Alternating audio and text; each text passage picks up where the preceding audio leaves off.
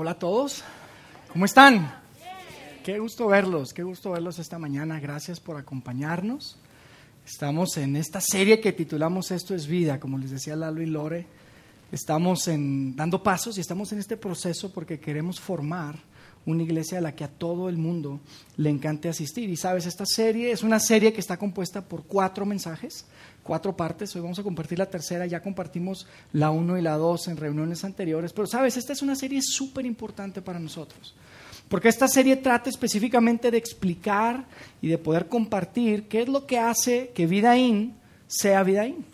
¿Qué es lo que nos diferencia? Probablemente has escuchado algunas cosas este, a las cuales pues tienes algunas preguntas, ¿no? Probablemente este, te preguntas qué es eso del juego, qué es eso de la dinámica, o por qué tal vez alguna, alguna canción que en realidad esperaba escucharla entre semana, pero no en un ambiente como este, ¿no? Y si no sabes de qué estoy hablando, probablemente es porque no tuviste oportunidad de llegar al inicio de nuestra reunión. Una de las cosas que también nos, nos caracteriza muchísimo es que somos súper puntuales. Te quiero decir que si nosotros decimos que vamos a empezar a las 11, siempre vamos a empezar a las 11. De hecho, ¿sabes? Valoramos tanto esto que preparamos una serie de videos 10 minutos antes de la hora de, inicio para que tú puedas llegar con tiempo, que es nuestro deseo, que puedas llegar antes del tiempo de empezar, que puedas relajarte y pasar un buen momento antes de que iniciemos nuestra reunión. Así que de eso se trata esto que estamos hablando. Eh, y yo quisiera aprovechar esta oportunidad para de forma bien rápida resumirte de qué es lo que hemos estado hablando en las reuniones pasadas, porque es súper importante. Yo quisiera que todos estuviéramos claros y alineados en, en, qué es lo que hace que Vidaín sea Vidaín y esto que estamos haciendo juntos. En la primera ocasión hablábamos de que nuestro compromiso no iba a ser con una serie de reglas, que nuestro compromiso no iba a ser con una serie de tradiciones o con un tema religioso. Decíamos también, y que es algo súper importante, que, que, nuestro deseo y nuestro sueño no es cambiar de religión a nadie, que es algo muy común a veces que uno experimenta. A veces la gente pregunta, oye, pero ahí no me van a tratar de cambiar de religión, no me van a tratar de, que ahora me identifique de una forma, antes me identificaba de otra, ahora quieren que me identifique de esta otra. Sabes, no estamos comprometidos con eso. Hay una sola cosa en la que sí estamos comprometidos, y eso tiene que ver con ayudarte a dar pasos en una relación personal una relación auténtica con Jesús. Esa es nuestra misión. De hecho, yo quiero compartirla acá. Yo espero que todos la podamos recordar siempre. Nuestra misión, nuestra razón de existir, la razón por la que hacemos todas las cosas que hacemos es para guiar a las personas en una relación creciente con Jesús. Esa es nuestra agenda. Entonces, si tú estás llegando, tú eres la es la primera vez que probablemente estás acá, yo te quiero decir algo. Si tú no tienes una relación con Dios, nosotros lo que queremos es ayudarte a que sí la tengas. Si no tienes una relación con Jesús de forma personal, nosotros queremos ayudarte a dar pasos, a guiarte, a que, a que tú puedas tener esa relación personal con Jesús. Y, y si tú estás aquí y ya tienes una relación Jesús, nuestro deseo es seguirte ayudando, seguirte acompañando, que puedas entender más y que puedas entender mejor las verdades que Dios tiene para tu vida de una forma súper práctica. Entonces, ese es nuestro compromiso y es lo que hablábamos la primera vez. La segunda parte, que fue la última vez que nos reunimos hace 15 días, eh, hablábamos de algo que yo creo que por, por muchísimo tiempo hemos creído y decíamos que si tú quieres tener una relación con Dios, si tú quieres ser más espiritual, si tú quieres crecer en tu fe, tú necesitas dos cosas, y decíamos eso la vez pasada, y probablemente ustedes lo recuerdan. Decíamos que tú requieres un gran compromiso y tú necesitas una gran convicción.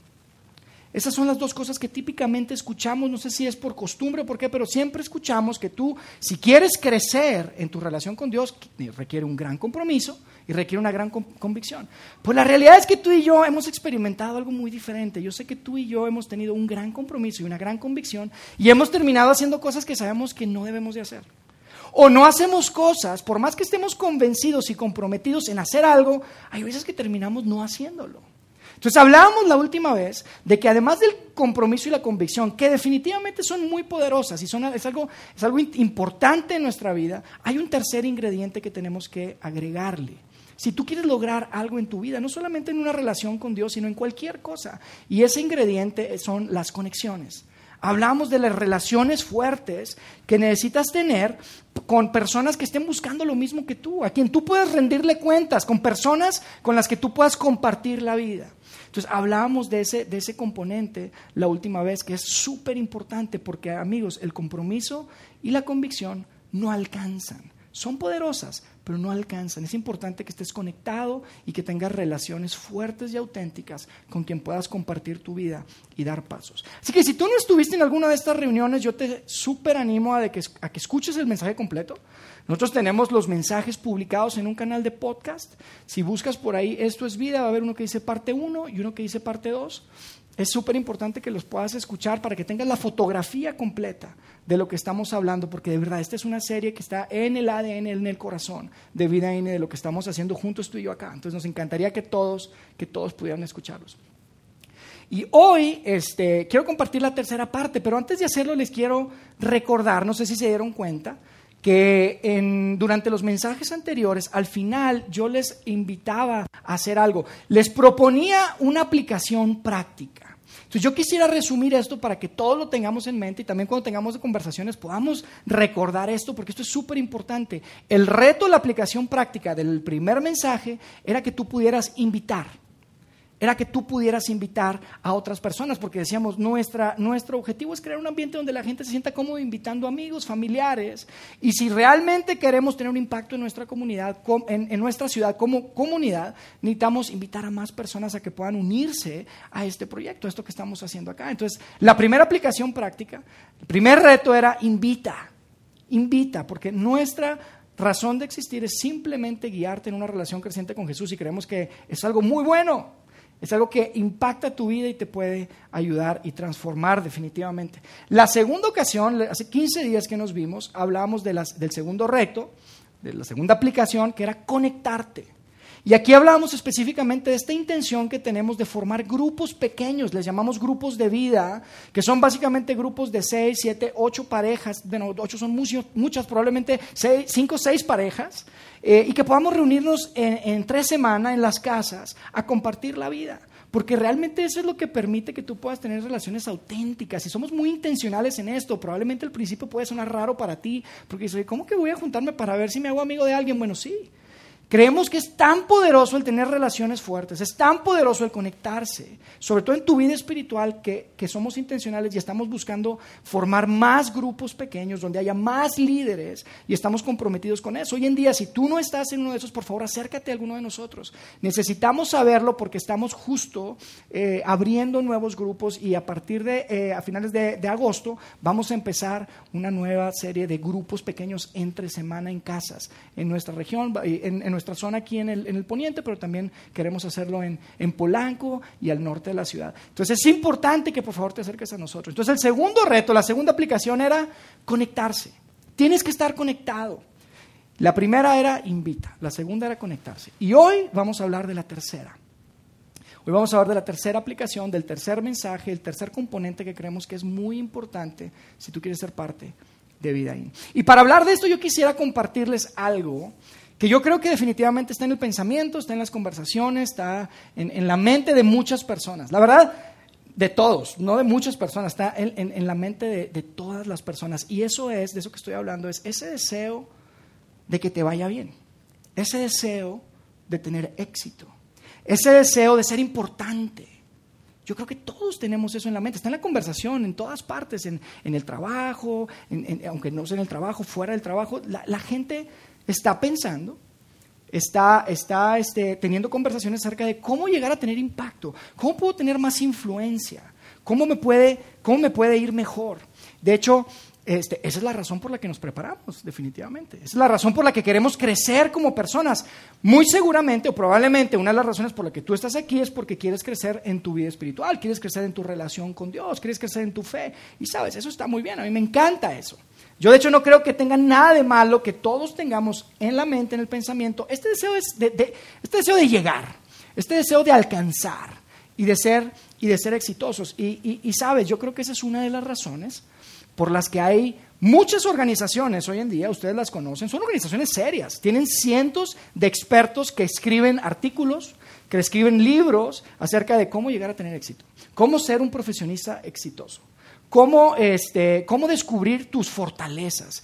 Y, como les digo, saben, estos no son libros de autoayuda.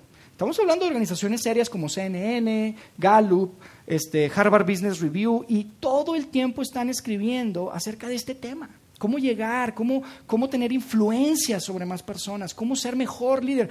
Todo el tiempo tenemos esto en mente, ¿están de acuerdo? Y ahora con las redes sociales, la tecnología y todo esto, bueno, esto ha tomado nuevas dimensiones. Hay tanta gente que sueña poder publicar algo donde haya millones de personas que, que, puedan verlo, ¿no? Y que se haga viral y tener influencia. Hoy en día vemos estos youtubers y tienen una influencia increíble. De hecho, se les dice los influencers, ¿no? Como decíamos hace, hace un momento que, que veíamos ahí los videos que se han hecho virales. Es increíble. Todo el mundo quiere. No sé si se acuerdan cuando empezó a salir eso del, del, vestido, que si era dorado, que si era azul, ese tipo de cosas, ¿no? El, Mannequin Challenge, ahí están todos así, el Mannequin Challenge, ¿a poco no? O, o, qué me dicen del 15 años de, el 15 años de Rubí, hasta yo quería ir al 15 años de Rubí cuando salió eso, ¿a poco no? El impacto que llega a tener hoy en día este tema es grande, es grande y todos, todos, al final del día, amigos, todos queremos tener éxito. Todos queremos que nos vaya bien. Todos queremos llegar a ser importantes. Por eso vamos a la universidad. Por eso nos preparamos. Por eso, mira, si tú eres un deportista, por eso practicas. Si tú eres un músico, por eso ensayas y ensayas y ensayas. Si tú eres un empresario y tienes tu empresa, por eso quieres que tu empresa crezca. Si tú eres un ejecutivo, un profesional, por eso quieres la promoción. Todos tenemos el deseo de llegar a ser importantes y tener un lugar de honor. Ahora, independientemente de cuál sea el sector, independientemente de cuál sea tu, tu industria, el ámbito, el área en el que tú te desempeñes, ¿no les parece que sería increíble tener la oportunidad de hablar con alguien que tú dices, mira, él ya llegó, él ya llegó? yo, yo, quiero hablar con, con esas personas que, que, tú sabes que ya son exitosos, que ya son relevantes, que tienen una cantidad, un tamaño de impacto en lo que hacen, y que puedas hablar con ellos, ¿a poco no? ¿No les parece que sería padre eso? Sería increíble tener la oportunidad de hablar con esas personas que están muy arriba, ¿no? Probablemente muchos de ustedes este, saben, yo trabajo para una empresa, yo estoy en, a lo que me dedico tiene que ver con tecnología y trabajo en una empresa que se llama Apple. Este, una pequeña empresa que hace unos teléfonos que le dicen iPhones, probablemente los han escuchado. Este, pero saben, esta empresa hoy en día es dirigida por una persona que se llama Tim Cook. Y Tim Cook es el director ejecutivo de, de la empresa.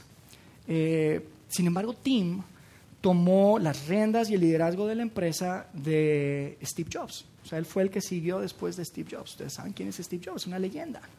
Este, un, hombre que genuinamente los productos que se lanzaron durante su liderazgo en la empresa cambiaron la forma en la que hacemos muchas de las cosas todos los días. Entonces, imagínense, si alguien tenía un reto grande, unos zapatos grandísimos de llenar, era Tim. Porque después de Steve, o sea, imagínense, seguirle los pasos de Steve, eso iba a ser imposible. Todo el mundo lo criticaba, decía, no, eso fue un error, no se va a poder.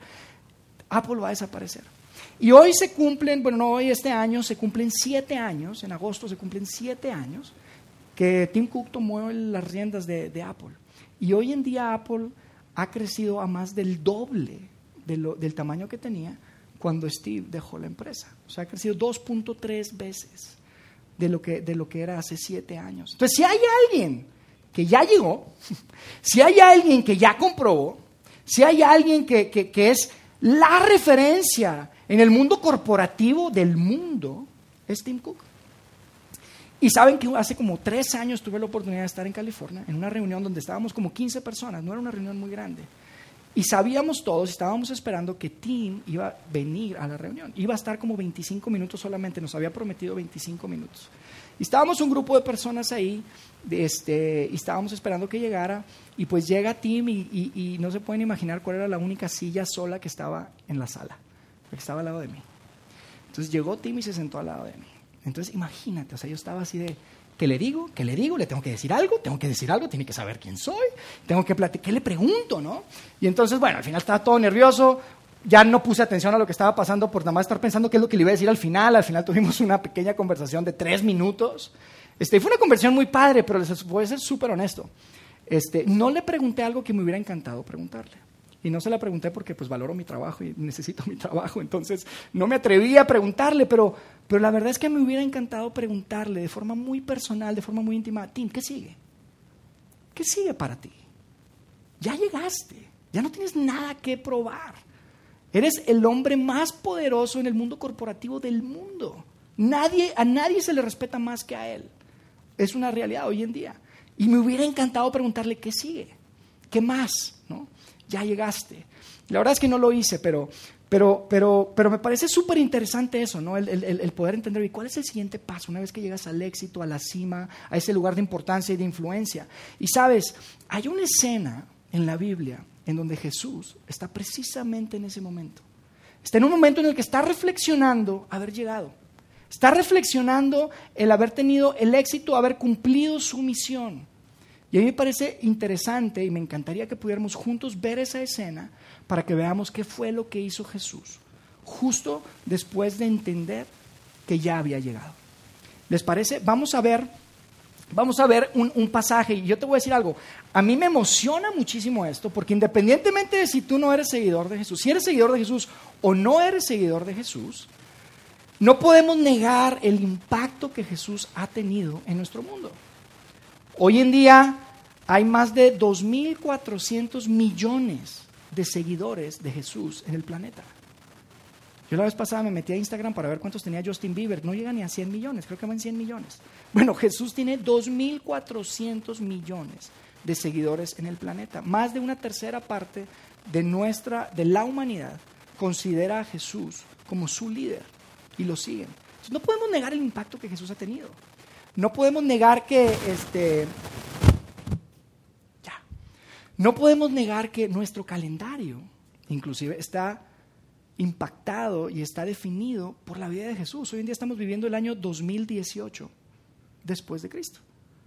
Es más, si se ponen a pensar, al igual que en nuestro país, en muchos países, las dos fechas más importantes del año, en las que todo se detiene para tomar vacaciones, son en Semana Santa, que es cuando celebramos la muerte y la resurrección de Jesús, y en Navidad, que es cuando celebramos el, nacimiento de Jesús. Entonces, definitivamente, seas seguidor de Jesús, te consideres devoto o no, te sientes que, que, tal vez tienes muchas preguntas, es imposible negar el impacto, ignorar el impacto que Jesús ha tenido. Entonces, por eso a mí me parece tan importante el que podamos tener la oportunidad de ver qué es lo que Jesús hizo justo después de que entendió de que, de que supo que ya había llegado. Entonces vamos a leer en, en, uno de los evangelios, le llamamos evangelios estas biografías que se escribieron acerca de Jesús. Hay una que, que, escribió una persona que era un amigo muy cercano a él que se llamaba Juan. Y quiero que leamos en Juan, en el capítulo 13, en el verso 3, esta escena que les estoy platicando y la vamos comentando, ¿les parece? Dice ahí en Juan 13, verso 3, dice, Jesús sabía que el Padre le había dado autoridad sobre todas las cosas y que había venido de Dios y que regresaría a Dios. Este es un momento climático en la vida de Jesús. Es un momento importantísimo en la vida de Jesús. Jesús entiende que absolutamente todo, lo que nos está diciendo aquí, en ese momento Jesús ya sabía que todo, todo, inclusive la naturaleza, estaban bajo su control, estaban bajo su dominio. Él es el que tenía el control de absolutamente todas las cosas y Él está consciente de eso. ¿Tú te puedes imaginar esa sensación? ¿Tú te puedes imaginar saberte la persona más importante de la mesa o del cuarto o del salón? Yo no sé en qué área estés tú, pero imagínate, si tú te gustan los deportes, imagínate es la persona que define la estrategia de los deportes en México. Es más, no solamente en México, puede ser de toda Latinoamérica. No hace daño, es un ejercicio. Imagínense. Imagínense. Imagínate que tú eres la persona más importante en educación, en el ramo educativo. ¿Qué reforma ni qué reforma educativa? Tú defines. Si tú lo firmas, se hace. Si no lo, firmas, no se hace. Imagínate sentir esa, esa, esa responsabilidad y ese, ese impacto que tienes sobre tantas personas. Si tú eres el dueño, eh, si tú eres un empresario, eres el dueño del negocio. Si eres un ejecutivo, eres el director general. Imagínense en esa posición. ¿Qué, harías inmediatamente después de saber y de entender y de llegar y que te dieron la promoción? ¿Qué harías? ¿Qué has hecho? Vamos a ver lo que Jesús hizo. Fíjense lo que dice que hizo Jesús inmediatamente después de que dice que él entendió que absolutamente todas las cosas estaban bajo su autoridad. Dice en el verso 4 en Juan 13. Dice, así que se levantó de la mesa, se quitó el manto, se ató una toalla a la cintura y echó agua en un recipiente. Luego comenzó a lavarle los pies a los discípulos y a secárselos con la toalla que tenía en la cintura. A mí me impacta esa escena. Probablemente tú habías escuchado y habías leído esto muchas veces anteriormente. Pero yo no sé si te habías dado cuenta en qué momento fue en el que Jesús decide dejarnos una lección. Es el momento en el que se da cuenta que todos los sistemas del universo, prácticamente todos, no prácticamente, todos los sistemas del universo estaban bajo su control. Y es en ese momento en el que decide humillarse y servir a otros. Increíble, ¿no? El mensaje para ti, el mensaje para mí, esta mañana, que nos deja Jesús en estos tres cortitos versos, es la vida se trata de servir.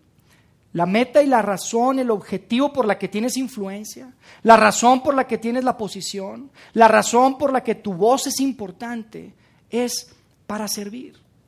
Es para servir. Y tal vez tú estás aquí diciendo, y sabes que sí tiene sentido, Yair, me encanta, está lindo eso. Qué padre, yo también creo que cuando alguien tiene autoridad, yo también creo que cuando alguien tiene influencia, cuando alguien tiene impacto, lo que tiene que hacer es servir. Definitivamente, pero Yair, sabes, a mí me falta tanto para llegar a esa posición. Yo apenas, tengo tanto por aprender, tengo tanto por recorrer, tengo tanto por hacer todavía, que híjole, pues para mí es difícil. A mí lo que me preocupa ahorita es más bien pensar en cómo llego. Yo estoy preocupado en cómo llegar, no qué voy a hacer con el poder o con la influencia que tenga. Y sabes, eso es muy válido. Eso es muy válido. Yo no creo que eso, que eso esté mal. Yo creo que todos podemos pensar eso, pero sabes, hay una escena en la que Jesús también aborda precisamente este tema. Este tema en una situación en donde había personas que tenían este deseo, estaban todavía en el camino, no habían llegado, querían llegar. Y quiero que veamos qué es lo que les dice Jesús. Y antes de leer esta escena les quiero dar un poquito de contexto de lo que está pasando, porque es una escena en la que Jesús acaba de terminar una jornada de mucho trabajo. Él venía de un espacio en donde había estado con niños, había estado dando muchas charlas, había estado hablando, se juntaban multitudes, había estado sanando, había alimentado gente. Mira, estaba, eh, había, hecho había trabajado muchísimo. Y venían de regreso, iban rumbo a Jerusalén. Y dice que había mucha gente que los estaba siguiendo. O sea, iba Jesús, iban sus discípulos y también pues toda la gente iba ahí tras de ellos. Entonces iban rumbo a Jerusalén y, dice el texto que hubo un momento en el que Jesús de alguna forma se adelantó con sus doce, sus doce amigos más cercanos, los que conocemos hoy día como sus discípulos. Entonces se, alejó de la multitud, está con los doce y dice que les empezó a hablar de lo que iba a suceder. De lo que iba a suceder ya en algunos días, precisamente. Porque Jesús ya tenía 33 años en este momento. Jesús iba a Jerusalén y entonces les platica, saben, la gente me va a traicionar, me van a arrestar y me van a ejecutar. Pero al tercer día yo voy a vencer a la muerte y voy a resucitar. Entonces Jesús les está platicando esto a sus doce. Y van caminando y dice que hubo un momento en el que hay dos personas que se le acercaron justo después de esto. Justo, después de que Él les dice, yo voy a vencer a la muerte, yo voy a resucitar. No se preocupen, hay dos que se le acercan y le quieren decir algo a Jesús. Fíjense, vamos a leerlo, está en Marcos 10, vamos a ponerlo acá en la pantalla, y es Marcos 10 en el verso 35 y 36. Fíjense lo que dice. Entonces Santiago y Juan, que son estos dos que se acercaron, se le acercaron y dijeron, Maestro, queremos que nos hagas un favor. Entonces estos muchachos se acercaron y de alguna forma como que, como que no querían que los demás escucharan. Entonces, Señor, queremos, queremos pedirte algo, Señor. Queremos pedirte un favor que nos hagas. aquí a Santiago y, a mí nos interesa algo en gran manera y queremos decirte, pero mira, no queremos que nadie escuche. ¿Nos puedes hacer un favor? Y entonces Jesús les contesta cuál es la petición, ¿no? En el 36. Y luego en el 37, fíjense lo que les dice. Ellos contestaron, cuando te sientes en tu trono glorioso, nosotros queremos sentarnos en lugares de honor a tu lado, uno a la derecha y otro a la izquierda. Bastante tímidos los muchachones, ¿no? Increíble. Llegan y se acercan y dicen, Jesús, mira, te queremos pedir un favor, Señor, Maestro. Nosotros queremos el lugar de honor, nosotros queremos liderar contigo. Nosotros nos interesa estar en ese espacio, nosotros sabemos que tú vienes de Dios, sabemos que tú eres el enviado. Sabemos que eres el Mesías. Nosotros queremos ser parte de lo que tú vas a hacer. Y me parece súper cómico porque a poco nosotros somos muy parecidos a eso. Somos igual. Ahora que fueron las elecciones, yo no sé cuántos de ustedes lo experimentaron, pero si tienes un primo, un amigo de la secundaria o de la preparatoria que está en la política y que tal vez está tratando de tener una posición de gobernador o de alcalde, ¿a poco no luego, luego, oye amigo, no te olvides de la raza, hombre, aquí estamos, andamos apoyándote, andamos apoyándote, ¿a poco no? Nos encanta, nos interesa estar ahí porque ese va a tener un lugar de prominencia, queremos ser parte de eso. Nadie se quiere quedar atrás, todos queremos tener ese lugar, esa influencia, ese deseo. Es algo que ha estado presente en el corazón del hombre por mucho tiempo, por mucho tiempo. Entonces, tal vez tú piensas, oye, eso está medio mal, ¿no? Como que qué egoísta. Pues te voy a decir algo, vamos a leer lo que dice, yo, yo no, no, creo que necesariamente esté mal, de hecho vamos a ver lo que Jesús les responde después de esto, después de que ellos se atreven a decirle, hoy queremos sentarnos uno a tu izquierda y uno a tu derecha. Les dice Jesús, dice, Jesús respondió en el verso 38, dice, ustedes no saben lo que piden, están dispuestos a sufrir todo lo malo que va a pasarme.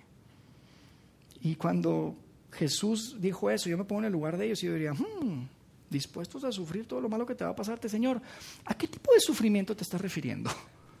¿Es como físico o qué tipo de... O sea, de verdad, yo le preguntaría, Señor, a ver, de la escala del 1 al 10, como, tres o cuatro o como siete u ocho. O sea, ¿se trata de un dolor intenso y cortiquico, o cortitito o, un dolor así como más permanente, pero no tan intenso? ¿De qué se trata, Señor? Eso es lo que yo hubiera preguntado. Porque es fuerte las palabras y ustedes no saben lo que están pidiendo. ¿Ustedes están dispuestos a sufrir conmigo? Eso es lo que yo diría, pero mira, quiero que veamos la respuesta de ellos. Es increíble. En el verso 39 ellos dijeron, sí, estamos dispuestos. Claro que estamos dispuestos. Yo te voy a decir algo, ellos no tenían ni idea de lo que venía. Santiago fue una persona que murió como un mártir terriblemente años después. Juan fue una persona que fue castigado y torturado, lo trataron de matar muchas veces. Dios de alguna forma lo protegía y no lo podían matar en Roma. Entonces tuvo que, lo tuvieron, lo mandaron al exilio en una isla. Y ahí murió, como anciano, solo, en una isla. Sufrieron muchísimo. Pero la respuesta de ellos al decir, sí, claro que estamos dispuestos, deja en evidencia lo mucho que querían ese lugar de honor, lo mucho que querían ese lugar de importancia. Y deja en evidencia, sabes, lo que también tú y yo queremos muchas veces. Deja en evidencia lo que hay en nuestro corazón, porque tú también has estado en esa situación. Tú también ah, te has dado cuenta de que hay algo que tal vez te va a costar y tal vez requiere un sacrificio, pero tú lo quieres. Y dice, sí, no importa, me va a costar, pero lo quiero, lo necesito, yo quiero llegar, yo quiero ese lugar, yo quiero ese honor. Y es algo que de alguna forma creo que está, es como parte nuestra, es como parte de, nuestro ADN. ¿Sabes? Mi hijo cumplió 12 años, mi hijo Eugenio cumplió 12 años esta semana. Y, este, y justo, bueno, ahorita está de vacaciones, pero el año pasado que cursó fue el sexto año de primaria. Y fue un año en el que tuvo algunas situaciones complejas ahí con algunos compañeritos y tuvimos muchas conversaciones, pero saben, una de las cosas que me llamó mucho la atención fue que este, este último año empezó a introducir una palabra en su vocabulario que yo nunca lo había escuchado este, decir por él, nunca lo había escuchado que la dijera. Y esa palabra es liderazgo, líder. Siempre decía, papá, es que él es el líder en el fútbol o es que él es el líder en no sé qué. Él es el líder de los que, de los que estudian porque es el mejor, es el que saca mejores calificaciones. Y empezó a tener este vocabulario en su, en, su conversación. El, tema del liderazgo. Yo me acuerdo que yo decía, oye, qué padre, pues déjame le cuento. Yo le, yo, yo le empezaba a decir lo importante que es el hacer las cosas con excelencia, lo importante que es el no rendirse, lo importante es tener una buena actitud, y tuvimos muchas conversaciones, pero una de las que me llamó más de la atención, una de las preguntas, de esas preguntas difíciles de los hijos, ¿no? Me dice, papá, pero ¿cómo puedo ser un mejor líder? ¿Cómo puedo llegar? ¿Cómo puedo alcanzar? Eso es lo que hay en nuestro corazón. Es lo que había en el corazón de Juan y de Santiago en ese momento. Y en medio de esa conversación que están teniendo Juan y Santiago con Jesús, los otros diez se enteran de lo que estaban hablando. Yo no sé si alguien estaba parando oreja o qué pasó, pero fíjense lo que dice. En el verso 41, nos vamos a adelantar un poquito ahí en el verso, dice, cuando los otros diez discípulos supieron lo que Santiago y Juan habían pedido, se enojaron, se enojaron con ellos, dijeron, oye, este nos quiere agandallar, mira, ¿sí entienden agandallar, verdad? Se quiere aprovechar. Los venezolanos creo que dicen, nos quiere patinar por el olmo, ¿verdad? Los, los, los colombianos, como dicen, nos quieren, ese es un agalludo, sí. Oye, nos quieren agandallar, se quieren, nos quieren comer el mandado, en otras palabras. Quieren aprovecharse, pues lo que pasa es que ellos también querían eso. Ustedes creen que nosotros ya estaban así, ah, sí, bueno, Juan y Santiago, que se sienten uno a la izquierda y uno a la derecha, no pasa nada. Yo me siento atrás, Señor, no te preocupes. No, todos querían lo mismo. Todos querían exactamente lo mismo. Y fíjense lo que dice después en el 42, en el verso 42 dice, entonces Jesús los llamó a todos y les dijo, o sea, ya que se enteraron, y me encanta Jesús, siempre hacía eso, cuando había algo importante que todos debían escuchar, no se conformaba de estar con las personas que estaban ahí, siempre decía, a ver, vengan, vengan todos, déjenme les cuento algo, tienen que escuchar esto, esto es importante. Entonces dice que los llama a todos y les dice, ustedes saben que los que se sienten jefes y grandes señores se portan como los amos del mundo e imponen su autoridad sobre todos. En otras palabras, Jesús le está diciendo, miren muchachos, ustedes saben cómo son las cosas aquí.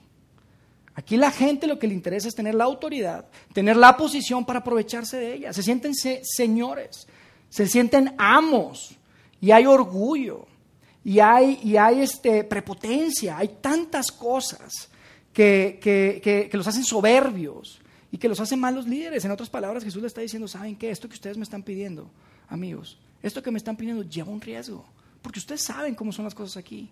Ustedes pueden caer en eso mismo, pueden caer en quererse hacer los amos del mundo. Exactamente lo mismo les puede, les puede pasar, así que Jesús les da la clave para poder buscar y lograr llegar a tener un lugar de importancia sin que suceda eso. Entonces fíjense lo que les dice en el verso 43. Les dice, pero entre ustedes no debe ser así. Al contrario, si alguien quiere ser importante, si alguien quiere ser importante, yo me imagino que probablemente muchos dicen, Señor, pues bueno, claro, ¿de qué estamos hablando? No, pues estamos hablando de eso. Por supuesto, porque crees que estamos aquí. Queremos, claro que queremos ser importantes.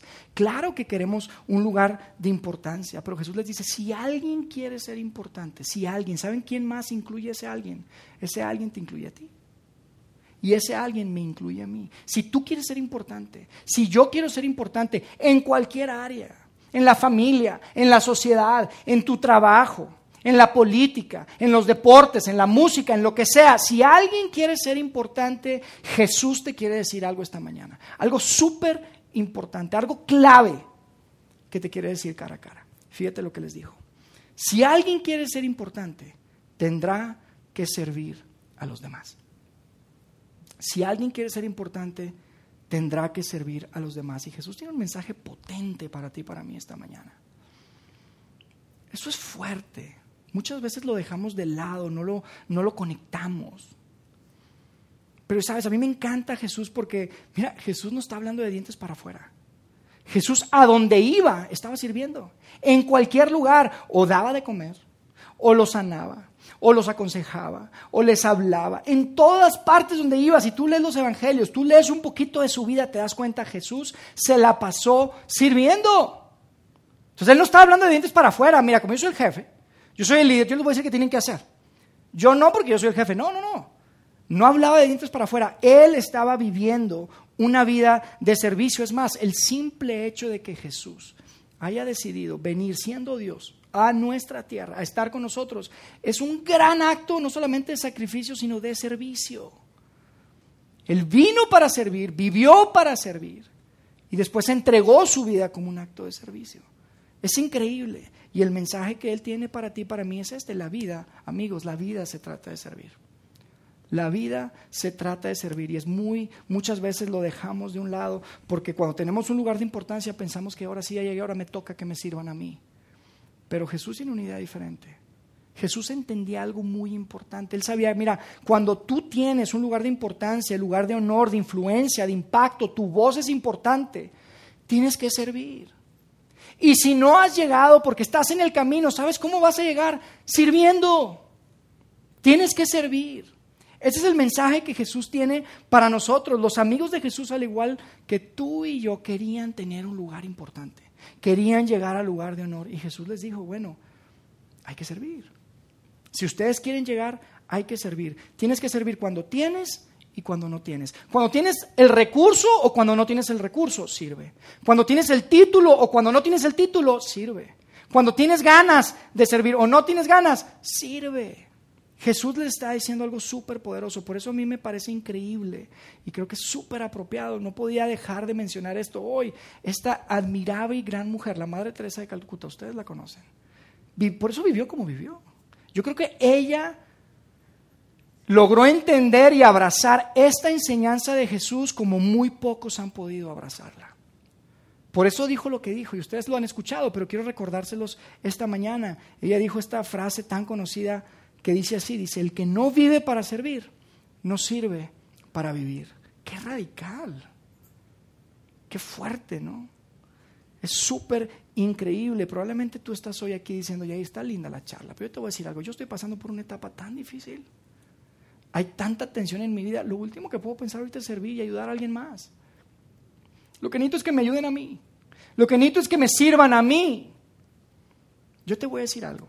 Los momentos en los que más puedes experimentar los beneficios de servir es cuando estás viviendo tensión en tu vida. Es cuando estás viviendo cosas difíciles en tu vida, porque es solamente en el momento que tú empiezas a servir que te das cuenta que la vida no solamente se trata de ti. Ya dejas de pensar solamente en ti y empiezas a ver a los demás, empiezas a, a pensar en los demás. Y esto es tan importante que quisiera que regresemos para cerrar al primer mensaje en donde Jesús les está lavando los pies. Para que, para que veamos qué sucedió después, cómo termina la escena y qué es lo que Jesús les dice, porque esto es súper, súper importante. En Juan 13, de nuevamente vamos a leer en el verso 12. Dice, cuando terminó de lavarle los pies, se puso el manto y volvió a su lugar. Y entonces les dijo, ¿entienden lo que he hecho con ustedes? Me parece increíble porque miren, era tan importante para Jesús que dijo, a ver, no quiero que nadie se me distraiga. ¿Los dos están viéndome acá? Sí. ¿Entendieron lo que hice? ¿Están entendiendo lo que acabo de hacer con ustedes? Y después le sigue diciendo, ustedes me llaman maestro y señor. Y dicen bien, porque lo soy. Ustedes saben que yo tengo una posición mayor a la de ustedes. Ustedes saben que yo tengo un lugar de prominencia mayor que ustedes. Ustedes saben que yo soy su líder y su maestro. Y después les dice en el 14, si yo siendo el maestro y el Señor les he lavado los pies, también ustedes deben lavarse los pies los unos a los otros. Les he puesto el ejemplo para que hagan lo mismo que yo he hecho con ustedes. Y amigos, era obviamente en, este, esta etapa que estamos viendo, nadie se anda lavando los pies. En ese momento era súper común, en esa cultura. Pero lo que era común era que el sirviente lo hiciera. No el de mayor rango, no el líder, no el maestro, mucho menos. Obviamente eh, hoy en día no es, no es que todos andemos lavando los pies, pero en ese tiempo, amigos, era súper común, esa era la forma. Y Jesús nos da una gran lección. Yo no creo que haya una forma de dejar este aprendizaje más claro que, como, que, que lo que hizo Jesús. Jesús teniendo toda autoridad, entendiendo que todos los sistemas, que el universo estaba bajo su control, dijo, ¿saben qué? Yo, lo que sigue, me voy a humillar y voy a servir a mis amigos los voy a servir. A mí me parece súper poderoso. Amigos, esta es una de las últimas reuniones que Jesús tuvo con ellos. Y parece que era tan importante que dijo, este lo voy a dejar para el final porque no quiero que se les olvide. Esto es muy importante. Él ya estaba a punto de ser entregado, estaba a punto de ser ejecutado. Y en esa reunión es donde Jesús les dice que necesitan aprender esto. Esta es una lección muy, muy importante. La vida se trata de servir.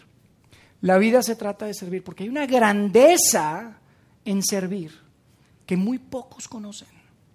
Hay una grandeza en servir que muchas veces ignoramos. Hay una grandeza en servir que tú quieres y que yo quiero. Jesús entendía algo increíble y por eso les compartió esto, amigos. Y esto es increíble. Jesús entendía cómo funciona nuestro corazón. Él sabía que hay algo dentro de ti, dentro de mí, que sucede cuando sirves que es algo súper poderoso. Porque al servir, amigos, al servir tú tienes acceso y tienes disponible para ti uno de los antídotos más poderosos para uno de los males más grandes de la humanidad. Ahí va otra vez. Jesús sabía que en el servir hay el antídoto y se encuentra el antídoto más poderoso para uno de los males más grandes de la humanidad. Y eso es el egoísmo. El egoísmo es uno de los males más grandes, amigos. Ustedes pónganse a pensar, todo lo malo que hay en la tierra, todo lo malo que hay en nuestro mundo viene de una persona egoísta o viene de una situación de egoísmo. Las guerras es, ¿tú crees que se hacen guerras porque estás pensando en cómo, cómo respetar el derecho de los demás? No, estás pensando en ti, yo quiero más poder, yo quiero más tierras. La infidelidad en una, en una pareja es porque estás pensando en tu familia, estás pensando en tu esposa.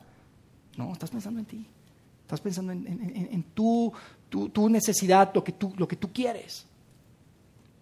En todas las cosas más terribles que hay en la vida. Los negocios fraudulentos también. ¿Estás pensando en a quién le vas a robar dinero? ¿Estás pensando en la persona que se va a quedar tal vez sin, sin, poder vivir porque, porque lo vas a, a agandallar, como decíamos ahorita? ¿O lo le vas a hacer un fraude? Definitivamente el egoísmo es una de las cosas más, más terribles que hay en la humanidad. Y Jesús sabía que al servir tú tienes un antídoto poderosísimo para el egoísmo. Poderosísimo para el egoísmo. Por eso a mí me emociona tanto, amigos, lo que estamos haciendo aquí juntos. Me encanta lo que estamos haciendo aquí juntos. Porque, sabes, hemos escuchado tantas historias de personas que han descubierto eso. En nuestras iglesias en Saltillo, en Monterrey y aún aquí. Y yo quisiera que me acompañaran a ver un video que muestra una de estas historias para que puedan conocerla conmigo. ¿Vemos el video? Soy Manolo Pavón, tengo 33 años, soy médico pediatra, intensivista. Yo quise ser doctor desde niño porque siempre quieres ayudar a alguien. Bueno, habitualmente mi día empieza como a las 5 y media de la mañana, más o menos como a las 7 y media de la mañana empezamos a pasar varios médicos cama por cama revisando pues el caso, presentándolo. Las horas de comida o de café pues es cuando se puede porque pues no hay mucho tiempo. Cuando hay un paciente muy grave pues a veces se te va el tiempo, digo, las horas muy rápido. Puedes, pasar, pasarte parado toda la noche junto a la cama del paciente y no te das cuenta en qué momento ya son las 4 o 5 de la mañana. Creo que lo más difícil para, para mí ha sido el a veces identificarte con los niños que atiendes y verlos como algún conocido familiar o como uno de tus hijos. A veces pues tienes que acompañar a los papás en, un proceso en el que sabes que a lo mejor tu paciente va a fallecer. para mí, eso diría yo que es lo más difícil. Para mí, por ejemplo, lo más duro es cuando todavía a veces te, te agradecen por estar con ellos, o sea, aunque, aunque sea un fracaso para uno. Realmente me he ido enamorando cada vez más de cómo son los niños. Bueno, yo, llegué a, Vida Internacional en la ciudad de Saltillo y me comentaron que estaban haciendo una iglesia así aquí en Monterrey. Posteriormente eh, me invitaron a estar con, con, los niños, a conocer cómo tienen preparado un lugar especial para ellos. Sirvo en el, el, área de Wambalan. En un inicio sentí mucho temor de, de involucrarme con ellos porque pues es algo que nunca antes había hecho y que pues siempre uno se siente incapaz o no te sientes preparado para, para hacerlo, pero la verdad es que se me hizo muy fácil el que ya haya todo preparado, qué es lo que uno tiene que decir, qué es lo que uno tiene que hacer. Pues me gusta estar con los niños porque ellos te, te enseñan muchas cosas más de las que uno puede imaginar estando con ellos. Pues es un lugar donde yo he aprendido muchísimas cosas y he, ido creciendo más pues, conforme estoy con ellos como que uno ahí te vas involucrando con ellos, los vas conociendo, vas compenetrándote con tu grupo de niños, pues ellos te conocen, te identifican, te abrazan, saben cómo te llamas y, tú también te sabes sus nombres y lo que ellos piensan. A mí, por ejemplo, me, llena, me da mucha alegría cuando escucho a algunos papás que platican sobre algo que vimos y que los niños se lo llevan a su casa y se los platican a sus papás. eso es lo que es como que el, el trofeo o la, lo que uno se lleva de satisfacción de que ellos se puedan llevar esa, semillita a su casa. Ahí vemos a los niños como realmente son, con su forma más auténtica. Y yo pues habitualmente en el trabajo los veo pues de otra manera. Pues, en el hospital mi trabajo es salvar vidas, pero en vida internacional mi trabajo es darle a los niños verdades que impacten su eternidad. ¿Qué tal los actores? Batallamos un poquito con los niños para que actuaran bien. No, ¿cómo creen? Es increíble. De verdad, saben, Manolo es un, es un doctor que, que no una, ni dos, ni tres veces tenía a veces guardia el fin de semana. Este, terminaba pues, el domingo en la madrugada. Y en lugar de decir, ¿saben que me toca guardia? Decía, no, yo me voy directo ahí a la iglesia para servir a los, a los niños. Yo digo, wow, es increíble, porque, porque de verdad que si, si nos hubiera dicho, ¿sabes qué? Me toca guardia, pues, ¿quién se atreve a decirle, oye, no, ¿qué te pasa? ¿Cómo no nos ayudas? Pues obviamente, pues tiene guardia. Pero él iba y se iba directo, sin dormir. Y llegaba. Y llegaba a la iglesia para servir, para servir con los niños. Y saben, tenemos aquí en Ciudad de México un grupo, un grupo increíble de personas que están sirviendo ya y que lo están haciendo de corazón porque entienden que servir a Dios, servirte a ti es como servir a Dios. Tenemos tantas áreas hoy en día, aunque se ve tal vez sencillo y estamos empezando, ¿sabes? Desde, desde antes de las, de las 8 de la mañana hay gente aquí preparando, montando todo esto. Ven allá un área atrás que está negra, donde hay algunas personas que están controlando todo lo que se ve, todo lo que se escucha. Y ellos están sirviéndote a ti. Hay personas que entre semanas se preocupan por llamar y por separar la sala, asegurarnos de que esté todo preparado, que haya gente aquí del cine para que podamos tener nuestra reunión. Hay gente que se tiene que preocupar por administrar los pagos que se tienen que hacer en cada uno de los gastos y están sirviendo. Hay cada cosa que tú ves acá, cuando hay música, tú crees que llegan aquí y se ventan un palomazo. No, se preparan. Lo están haciendo para ti porque quieren servir a Dios. Hay gente que está afuera y que tal vez te, te saludó y te regaló una sonrisa. La gente de, de atención al invitado también están sirviendo. Y sabes, hay un grupo de personas que nos estamos reuniendo ya cada 15 días con intención de crear un ambiente también para tus hijos. Porque nuestra visión no es simplemente ponerles una película los domingos, amigos. Esa no es nuestra visión. Nuestra visión no es entretenerlos o cuidarlos. Nuestra visión es crear un ambiente donde ellos puedan encontrar verdades que impacten su niñez, su adultez, su juventud. Y para eso se requiere trabajo, para eso se requiere planeación, para eso se requiere estrategia. Entonces nos estamos juntando, vamos a empezar ya a dar pasos en ese sentido con los niños para que puedan disfrutar y llevarse esa semillita de la que, de la que hablaba Manolo. Y tú te puedes estar preguntando, oye, pero ¿de dónde viene todo eso? ¿De dónde viene toda esa gente que ayuda y que monta y que desmonta y que suene bien y que lo cuide los niños? ¿De dónde viene? Yo te voy a decir, no viene de lo que les pagamos, porque aquí todos son voluntarios. Viene de entender que sirviéndote a ti, sirven a Dios. Y viene de entender que hay una grandeza escondida en el servir. Sabes, aquí hay una persona que hace aproximadamente dos años recibió la, invitación de dirigir una empresa en México y es una empresa que es multimillonaria. Más de miles de millones de pesos es el valor y el tamaño de esa empresa. Entonces tú te puedes imaginar el reto que eso representa, tú te puedes imaginar los viajes que eso representa, tú te puedes imaginar las largas jornadas de trabajo, lidiar con gente, contratar gente, llegar a las metas. O sea, miren amigos, ser director general de un puesto de limonadas en mi casa es complicado. Ahora imagínate manejar una empresa de miles de millones de pesos. Bueno, esa persona es la que nos lidera todo lo de producción. Es la persona que nos ayuda a que todo funcione aquí, que, que todo esté dirigido acá. Se llama Carlos Oviedo, él está acá. Y yo quiero agradecerle a mi compadre Charlie por lo que hace. Porque yo sé que lo hace no porque le sobre tiempo, no porque le haga falta este, algo que hacer. Lo hace porque entiende que sirviéndote a ti, está sirviendo a Dios. Y entiende que las habilidades, los talentos, todo lo que Dios le dio, es para servir, no para, no para, para ti mismo. Y nuestro deseo es que tú también puedas experimentar eso. Y yo te voy a decir algo, así como Charlie, cada una de las personas que te sirven acá tiene una gran historia. Tú ni te imaginas las historias que hay detrás de cada una de las personas. Si, eh, si es eh, el sonido, si es la media, si es montar, si es desmontar, lo que sea. Hay una gran historia detrás de cada una de esas personas. Y sabes, nosotros también queremos que tú puedas experimentar eso. Nos encantaría que tú puedas experimentar eso porque amigos, sabemos que la única forma de poder impactar esta ciudad es si tú sirves junto con nosotros. Te quiero invitar a escuchar esta canción.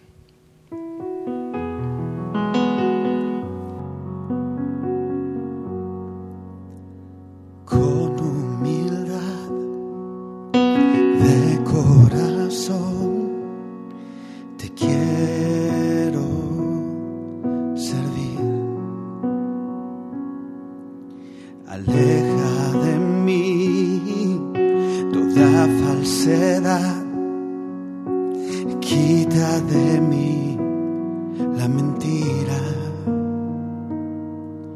buscando tu gloria y no la mía. Usa mi vida, mi anhelo es ser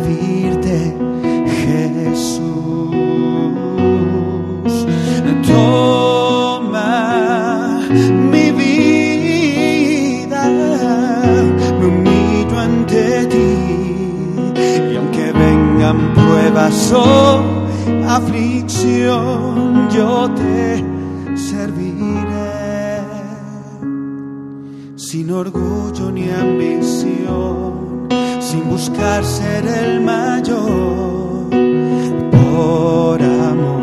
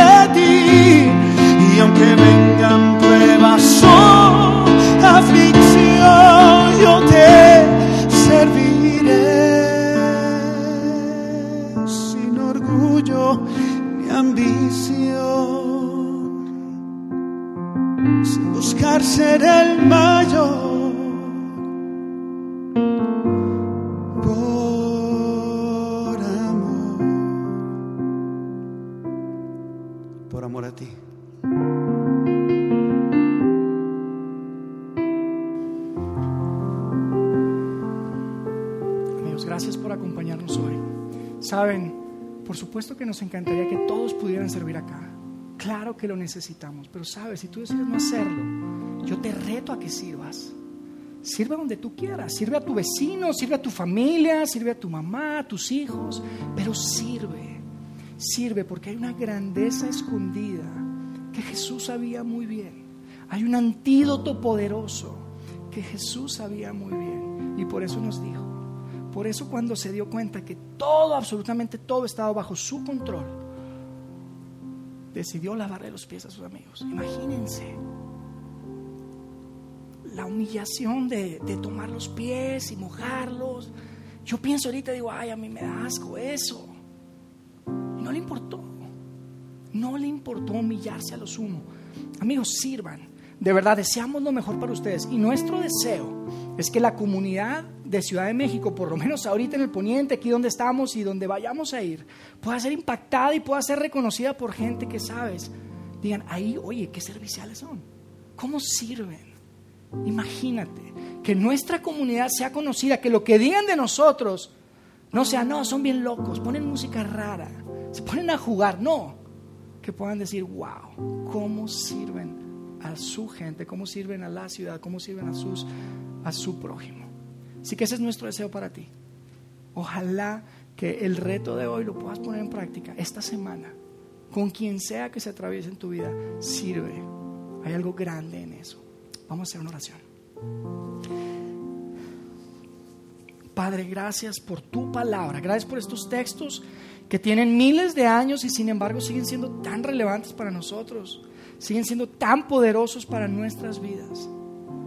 Gracias porque nos hablas de forma clara, de forma transparente y que porque podemos saber que si servimos a nuestro vecino, si servimos a nuestra familia, te estamos sirviendo a ti. Permite que esta sea una verdad que podamos entender, que podamos abrazar, que podamos vivir una vida de servicio y que, y que, nuestra comunidad, que vida en Ciudad de México, lo que tú vas a hacer con cada una de las familias que ya están aquí y las que van a unirse a nuestra comunidad, que puedan siempre ser reconocidas por ser personas que sirven de corazón, que te sirven a ti con todo el corazón, con humildad con el deseo de darte toda la gloria y toda la honra a ti, porque tú eres nuestro Dios. Tú eres el único que merece toda la honra y toda la gloria.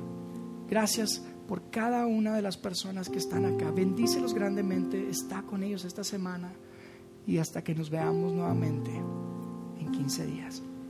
En el nombre de Cristo Jesús oramos. Amén. Gracias amigos por acompañarnos. Dios les bendiga.